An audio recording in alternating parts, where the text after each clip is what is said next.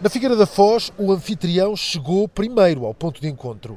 Na esplanada da pastelaria Relógio, junto ao mar, entre beijinhos e muitas câmaras, Santana Lopes deixou para o futuro um regresso ao PSD. Quem se candidata como independente é discutível, mas a maioria dos juristas diz que não se pode filiar durante o mandato. Portanto, ainda falta um ano e tal mas para o mandato. Vamos ver, se tudo correr bem, acho que sim, o mundo está tão estranho mas o meu coração sabe onde é que está. A conversa com os jornalistas foi rápida porque Montenegro estava para chegar e, perfilado ao lado de Nuno Melo, Santana Lopes justificou que já não está em condições de ir a comícios. Ainda para almoços, eu dando uma quebra a sair do banho, estar aflito das costas.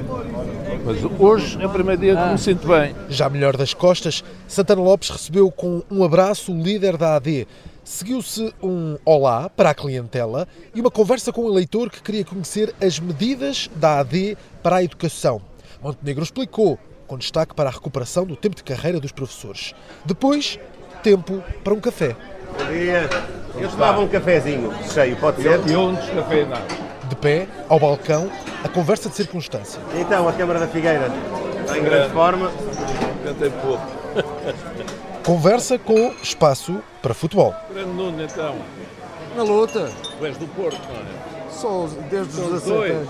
Nascido no Porto, criado no Minho e. Vocês eh, hoje um não têm tempo a pensar nisso. Pois não, eu nem me lembro disso. Com o clássico estado para canto, Montenegro e Santana deixaram o café e foram para o Pardão da Figueira e apontaram a costa. Há uma coisa que sempre acontece, é que em matéria de descaramento ninguém ganha ao PS.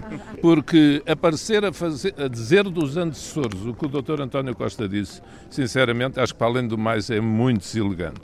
Nenhum dos antigos líderes do, do PSD ou do CDS fugiu a dizer que vinha aí o pântano.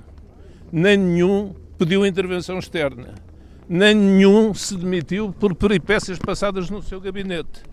Saímos ganhando ou perdendo com honra. Montenegro também quis dizer que não gostou do pouco que ouviu. Ah, Eu vi umas, eh, umas referências a essa intervenção, eu estava na rua, como sabem.